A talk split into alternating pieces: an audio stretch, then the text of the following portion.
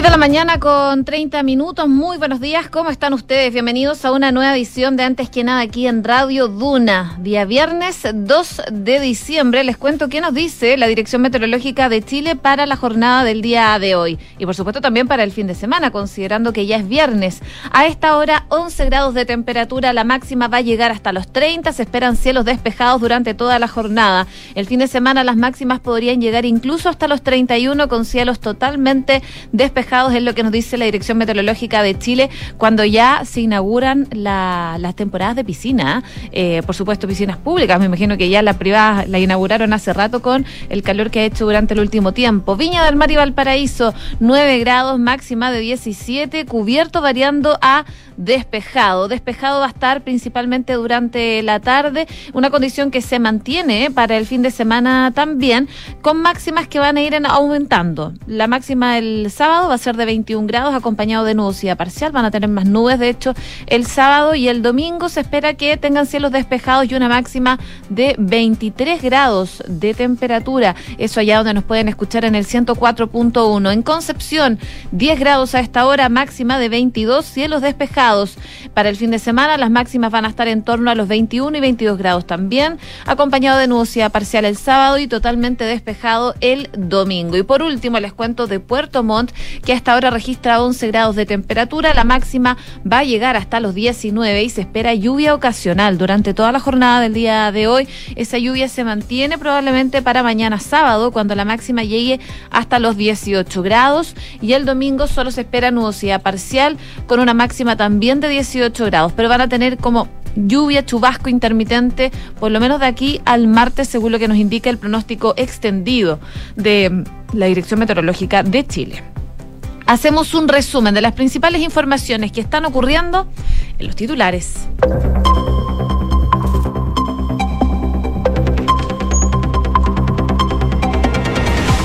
El presidente Gabriel Boric valoró el fallo de la Haya por el caso Silala y lo calificó como sólido, fundamentado y categórico. El mandatario enfatizó que no hay duda respecto a que el Silala es un curso de agua internacional y que ambos países tienen derecho al uso equitativo y razonable de las aguas del Silala, según el derecho internacional. Esta jornada se reúnen nuevamente los partidos para continuar con las conversaciones para un acuerdo constitucional. En las últimas horas se ha analizado una opción de mecanismo de consenso que permita firmar con éxito el pacto para habilitar un nuevo proceso constituyente. La idea consiste en que un órgano 100% electo elabore una propuesta que antes de ir a un referéndum sea avisado por el Parlamento. La Fiscalía va a formalizar a Rodrigo Rojas Vade por el delito de estafa. El próximo 19 de diciembre, el ex convencional será formalizado en el séptimo juzgado de garantía por el delito de estafas y otras defraudaciones contra particulares. Esto tras afirmar falsamente en su declaración de intereses que tenía una deuda de 27 millones de pesos por un tratamiento contra el cáncer, el cual nunca tuvo. La ex ministra Natalia Rifo asumió como directora nacional de Senda. La ex titular de la cartera de deportes en el gobierno de Michelle Bachelet será cargo del organismo de prevención y rehabilitación de adicciones. La Polar insiste en la originalidad de sus productos tras una querella de aduanas por un presunto contrabando. La acción judicial del Servicio Nacional de Aduanas de Chile se da tras la incautación de más de 18 mil polerones que correspondían a mercancía cuya importación se encuentra prohibida. En noticias internacionales, el Congreso peruano admitió una moción para iniciar un juicio político en contra del presidente Pedro Castillo. Con 73 votos a favor, 32 en contra y 6 abstenciones, el Parlamento de Perú admitió el proceso y el jefe del Congreso, José Williams, convocó al mandatario para que el 7 de diciembre responda a supuestas faltas constitucionales en funciones. Corea del Sur y Japón sancionaron a varios altos cargos y entidades norcoreanas vinculadas al lanzamiento de misiles. La tensión en la península y sus alrededores está alcanzando cotas inéditas ante las repetidas pruebas de armas, las maniobras de los aliados de Estados Unidos y la posibilidad de que el régimen de Kim Jong-un ya esté listo para realizar su primera prueba nuclear. Y en el deporte, a partir de las 12, Corea del Sur y Portugal se enfrentan con la ilusión de meterse en los octavos de final, a la misma hora que se juega el encuentro entre Ghana y Uruguay. Más tarde, a las 16, Serbia choca con Suiza y en paralelo, un alternativo y clasificado Brasil baja el telón de la fase grupal ante Camerún. 6 con 35.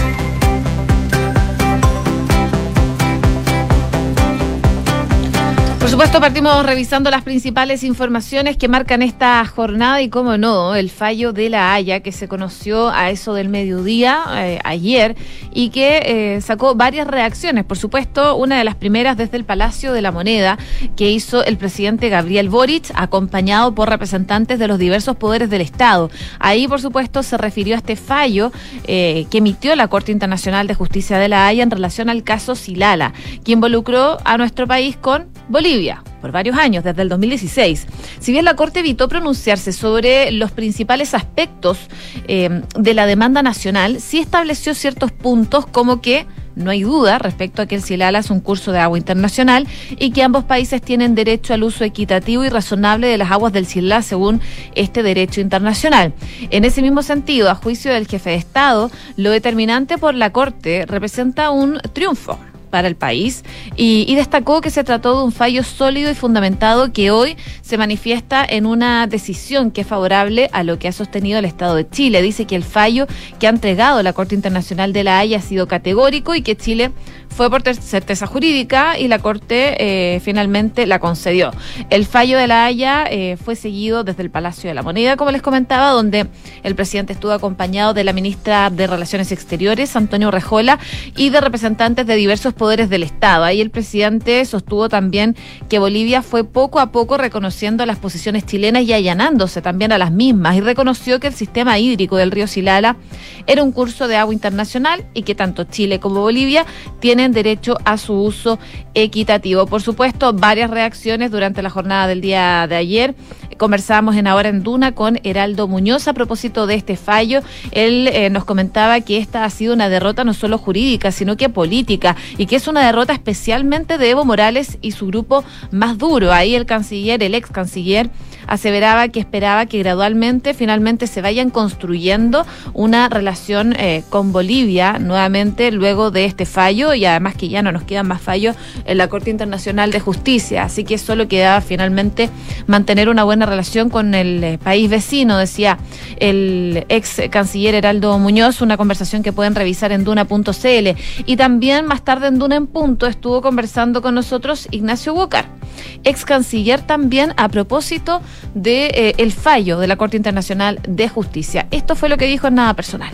Específico de las notificaciones y consultas respecto de lo que está construido, una cuestión que no tiene ninguna importancia eh, para ser franco. O sea, es río internacional, hay uso razonable y equitativo sobre la base de, de las aguas actualmente utilizables, hay obligación de los estados transfronterizos de no causar perjuicio respecto del, del uso de esta agua. Entonces, ¿qué más podemos pedir? O sea, es más, la Corte dijo que no se va a pronunciar.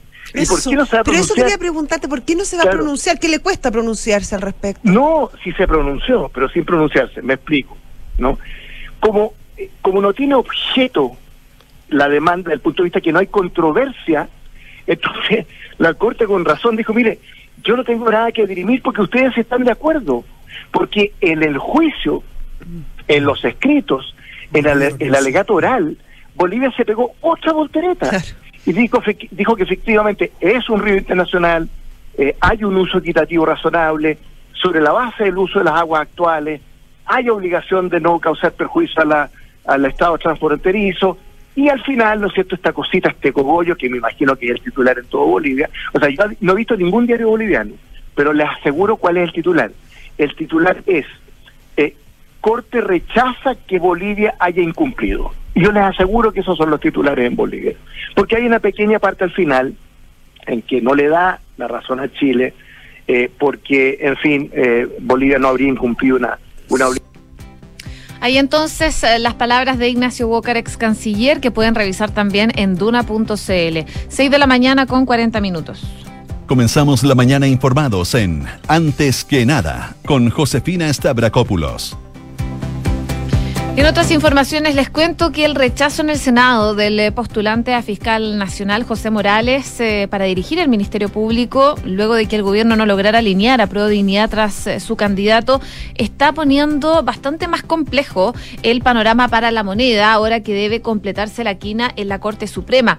No solo porque su preferencia fue desechada, sino porque ayer el abogado Rodrigo Ríos quien anunció que desiste de su postulación antes la nominación de Morales, decidió oficializarla, lo que abre nuevamente las negociaciones y según algunos ministros del máximo tribunal, la administración del presidente Gabriel Boric no tiene canales de comunicación fluidos con la Corte Suprema y que en otras administraciones sí estaban afianzados. Algunos magistrados plantean que hubo señales de las preferencias del gobierno antes de la votación en el Pleno, pero las escasas líneas de diálogo se tradujeron en que ello no quedara reflejado en la conformación de la quina original. Y hay quienes creen, en ese sentido, que el tejido de la relación con el gobierno quedó resentido por un episodio vivido a raíz de la Convención Constitucional. Cuando los convencionales discutían, por ejemplo, los cambios al Poder Judicial, magistrados del máximo tribunal buscaron que el Ejecutivo les tendiera una mano para que sus propuestas fueran escuchadas y analizadas en la instancia constitucional. Sin embargo, de acuerdo con quienes conocieron los detalles de esas tratativas, no obtuvieron la respuesta esperada, un hecho que hoy un grupo de ministros tiene a la vista a la hora de evaluar su relación con la actual administración. Así, por ejemplo, los nombres más afines al Ejecutivo, como los abogados Karina Fernández y Nelly Salvo, así como el de la defensora de la niñez Patricia Muñoz, solo obtuvieron dos votos de 60 de la conformación de la quina. El elemento de, de, este, esto generó que era relevante para la moneda, como lo señalaron públicamente también autoridades de gobierno, incluso el propio presidente Gabriel Boric.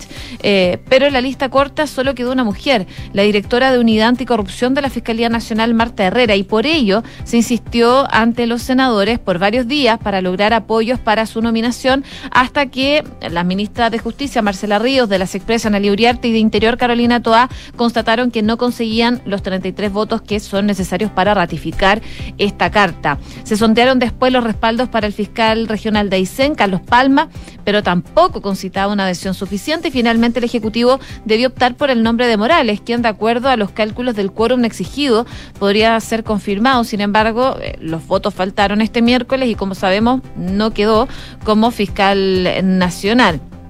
Hay ministros que observan en perspectiva que el modo en que se realizó el sondeo dejó daños a los candidatos que el Ejecutivo intentó levantar y que además estiman que las Cortes deberían estar al margen de este tipo de procesos para no inmiscuirse en la política. En tanto, entre los consultados hay también quienes dicen que tienen una buena relación con la ministra Ríos y su equipo y que no ven mayores inconvenientes de comunicación a diferencia de algunos con sus pares. Este tema también fue abordado a nivel político de un posible quiebre, a lo mejor al interior de la coalición del presidente Gabriel Boric. Eh, se le preguntó ayer a propósito de esto y esto fue lo que respondió. Nosotros presentamos a la consideración del Congreso, del Senado, a un candidato que había obtenido la primera mayoría de la votación de la Corte Suprema, habiendo hecho un diálogo con los senadores y senadoras y obtuvimos 31 votos, se necesitaban 33. A mí me parece que esto hay que desdramatizarlo, en el sentido de que las instituciones han funcionado y en virtud de los antecedentes que fueron presentados en audiencias públicas y mediante el ejercicio de la labor periodística, hubo senadores que se formaron la convicción de que no era el candidato Morales la persona más adecuada y yo respeto aquello hubo 31 senadores que pensaron que sí lo era, hubo otro par que se abstuvieron y otros que, unos pocos que rechazaron. No se lograron obtener los dos tercios y ahora seguiremos con el procedimiento. Acá lo importante, para que no perdamos de vista de qué estamos hablando, es cómo fortalecemos la persecución penal en Chile, cómo fortalecemos el rol de la Fiscalía Nacional, que tiene muchos, muchos desafíos. Palabras entonces del presidente Gabriel Boric a propósito del eh, fracaso en la designación de, José Morales como fiscal nacional. Finalmente el Senado no lo ratificó. Ahora se comienza eh, de alguna manera no desde cero, porque ya hay gente en la quina, pero el máximo tribunal va a tener que elaborar una nueva quina con los puestos faltantes. Tienen 10 días para conformar esa nueva nómina desde que se informó la decisión del Congreso, así que en los próximos días deberíamos tener eh, certeza más o menos de quiénes son los que integran esa quina, quién va a elegir el presidente Gabriel Boric para presentar al Senado y si finalmente el Senado ratifica eh, la segunda carta que proponga el presidente Gabriel Boric. Recordemos que el rechazo de José Morales fue algo bastante inédito, no se había visto que el Senado rechazara la carta del presidente para fiscal nacional durante el último tiempo y eso es lo que ocurre finalmente el miércoles. 6 de la mañana con 45 minutos. Estás en Antes que nada con Josefina Stavrakopoulos. Duna 89.7. Y no fue noviembre, pero buscan que sean los primeros días de este mes, de diciembre. Durante las últimas horas, los partidos políticos han intensificado las negociaciones para poder llegar a un acuerdo y definir el órgano que va a redactar la propuesta constitucional. No que sabemos no ha sido fácil esto porque en el mismo oficialismo se han dividido y mientras el PPD transparentó que estaría abierta una convención mixta, algo que también ha postulado parlamentarios del PS, en la Dignidad se niegan. Eh, por ejemplo, Diego Ibáñez, eh, presidente de Convergencia Social, decía, no nos vamos a mover ni un pelo del 100% electo. Y los compromisos que tiene que asumir eh, la derecha, quien argumenta que se establecieron principios constitucionales, la participación de expertos y la el denominado árbitro. Así como una manera entonces de buscar una salida, ahora desde el oficialismo plantean que para dar certezas a Chile Vamos, el comité de expertos designa eh, designado por un Congreso trabaje en un anteproyecto, algo que ya habían señalado hace algunas semanas, y que la propuesta constitucional que redacte la futura convención sea ratificada por el Congreso. Se piensa que con un quórum de cuatro séptimos sería lo mejor antes de ser plebiscitada. Y si bien la idea todavía genera dudas en algunos sectores de apruebo dignidad y el socialismo democrático, habría intención de aceptarla con tal de destrabar este acuerdo que ya lleva eh, su buen rato generándose. Eh, según lo que explicaban eh, algunos miembros de esta instancia, por ejemplo, el diputado Raúl Soto, él decía es una buena alternativa, ya que genera una mixatura entre expertos que hacen anteproyecto, un órgano 100% electo que redacta y la ratificación del Congreso y la ciudadanía. La base es la propuesta nuestra como PPD y oficialismo con algunas variantes. Respecto a la cantidad de integrantes del órgano, en el oficialismo, por lo menos hasta la noche, no lograban consensuar el número. En el socialismo democrático creen que se podría llegar a 78 personas electas, una postura compartida por la democracia cristiana, pero que es resistida por apruebo dignidad.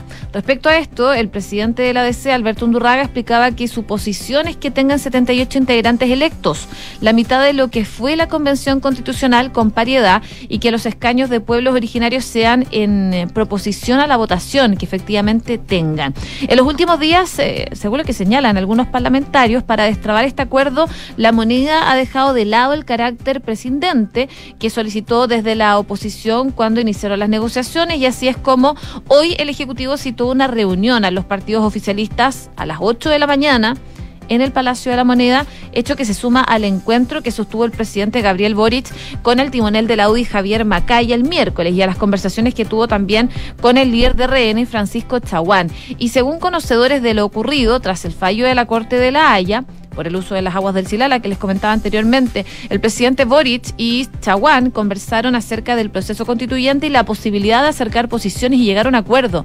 durante estos últimos días. De hecho, Chaguán conversaba con eh, una radio y decía Estamos más cerca de lo que se cree de poder llegar a un acuerdo constitucional. Sumado a esto, el mandatario, al ser consultado, comentó que ya había señalado que le parecía muy importante resguardar el futuro de la plena legitimidad y transversal de la futura convención. Parte entonces de la postura eh, del gobierno respecto de este proceso que continúa eh, durante esta jornada. 6 de la mañana con 49 minutos. Estás escuchando Antes que nada con Josefina Stavrakopoulos en Duna. Vamos al mundo porque el Congreso de Perú admitió a trámite una nueva moción de vacancia, de destitución, presentada por la oposición en el Congreso contra el presidente Pedro Castillo. Esto por una presunta permanente incapacidad moral para seguir en el cargo. La decisión implica la autorización para que la moción continúe el proceso parlamentario hasta volver al Pleno para su debate final que va a ser el próximo 7 de diciembre y se tomó con el, con el voto a favor de 73 legisladores, 32 en contra y 6 abstenciones. La medida se anticipaba porque el pedido de vacancia que fue impulsado por el legislador independiente Eduard Málaga se entregó el pasado martes con las firmas de 67 congresistas de los partidos opositores. Estamos hablando de Fuerza Popular, Alianza para el, para el Progreso, eh, Renovación Popular, Avanza País y Somos Perú. Una moción de este tipo requiere por lo menos del voto favorable del 40% de los congresistas hábiles para ser admitida a trámite. En este caso de 52. Eh, y bueno, este es el tercer proceso de este tipo al que se sometería Castillo, quien sorteará un primer pedido de destitución en diciembre de 2021, el año pasado, cuando la moción no fue admitida a trámite, y un segundo proceso que se desarrolló en marzo, cuando recibió solo 55 votos a favor. En el caso del documento presentado por Málaga de, más de 100 páginas, asegura que resulta inaceptable que un presidente ejerza el cargo en medio de fuertes indicios de corrupción, grave indignidad, cuestionamientos morales y éticos. Al exponer los motivos de su moción, Málaga dijo que lo hizo con la plena convicción de que la salida más exitosa de esta crisis política es un adelanto de elecciones generales y que el pedido de destitución de Castillo debería servir como un primer paso para ese reacomodo de las condiciones democráticas. 6 de la mañana con 51 minutos. Datos, estadísticas y curiosidades. Todo lo que necesitas saber sobre Qatar 2022 está en Duna Mundial con Francesca Ravizza. Hoy es el último día de la fase de clasificación. Se definen los grupos H y G. A las 12 del día, Uruguay buscará ser el tercer sudamericano de este mundial en octavos de final. Un partido en el que tiene que ganarle como sea gana y mirar de reojo el partido de Portugal con Corea del Sur, pues un triunfo de los asiáticos los dejaría igualados en puntaje dependiendo de otros criterios para poder avanzar. Y la antesala entre Charrúas y The Black Stars está marcada por la icónica mano en la línea del arco celeste de Luis Suárez en los cuartos de final del Mundial de Sudáfrica 2010, una falta que significó roja directa y un penal que no fue gol. Y ayer el pistolero fue consultado por ese episodio, a lo que él contestó que no debe pedirles perdón a los ganeses tras la eliminación, pues no fue él quien falló el penal. Ya a las 4 de la tarde, la clasificada Brasil va por el puntaje perfecto ante Camerún, que de dar la sorpresa ante el Scratch podría meterse en la pelea si es que Suiza, segunda con tres unidades, no puede contra los serbios, que al igual que los africanos, acumulan una unidad. Cifras, mercados, empresas. Las principales noticias económicas están en Antes que nada. Y la prensa económica destaca tres ejecutivas de la farmacéutica china Sinovac BioNTech detallaron al gobierno del presidente Gabriel Boric problemas para llevar adelante su plan más ambicioso en Chile. El pasado jueves 17 de noviembre al mediodía, representantes del gigante chino que junto a BioNTech produjo una de las vacunas para combatir el COVID-19 a nivel global, asistieron a una reunión con el ministro de Economía, Nicolás Grau, y en ese encuentro la gigante asiática, que resultó ser pieza clave como proveedor de las dosis en la pandemia estuvo mm, representado por la gerenta general, la directora de administraciones y la vicepresidenta de asuntos de eh, Sinovac BioNTech en Chile.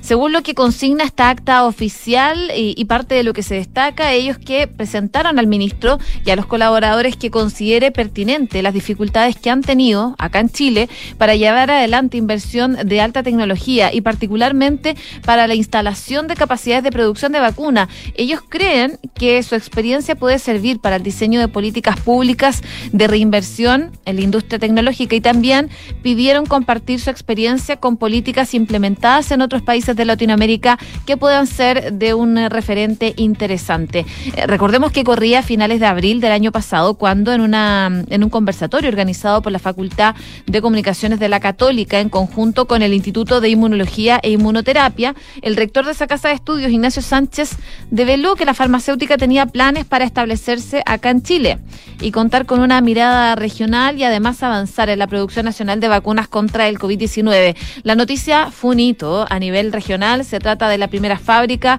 de manufactura y envasado de las vacunas de Sinovac. No solo significa una potente inversión, sino que también en paralelo la iniciativa de la firma conlleva un polo de investigación y desarrollo.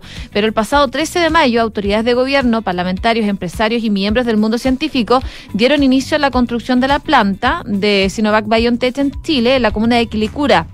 Y en el acto, Sinovac detalló que el proyecto considera una inversión de 100 millones de dólares y que tiene la capacidad de producir hasta 50 millones de dosis al año para el COVID, para la influenza, para la hepatitis A y otras en el futuro, las que se podrían distribuir con mayor celeridad tanto en Chile como en el resto de la región.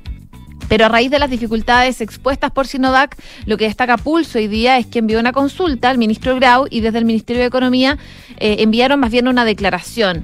Parte de lo que dice esa declaración es que, claro, se reunieron con Sinovac, también con otras empresas del rubro. La inversión extranjera es un componente importante para la recuperación de la economía y la transición hacia la economía más verde, dice. Estamos trabajando activamente a través de Invest Chile para atraer compañías de proyectos que sean un aporte positivo en la calidad de vida de los chilenos. Esto a propósito de que, como les comentaba, la compañía china Sinovac BioNTech está acusando algunas dificultades para poder eh, invertir en su planta de vacunas en Chile. Y por supuesto también se destaca en la prensa económico que la economía cayó 1,2% en octubre y la minería y servicios están evitando que sea un retroceso mayor. Ayer hablaba el ministro de Hacienda Mario Marcel y enfatizaba que una vez más que el ajuste de la actividad está siendo menos fuerte de lo que los analistas pronosticaban.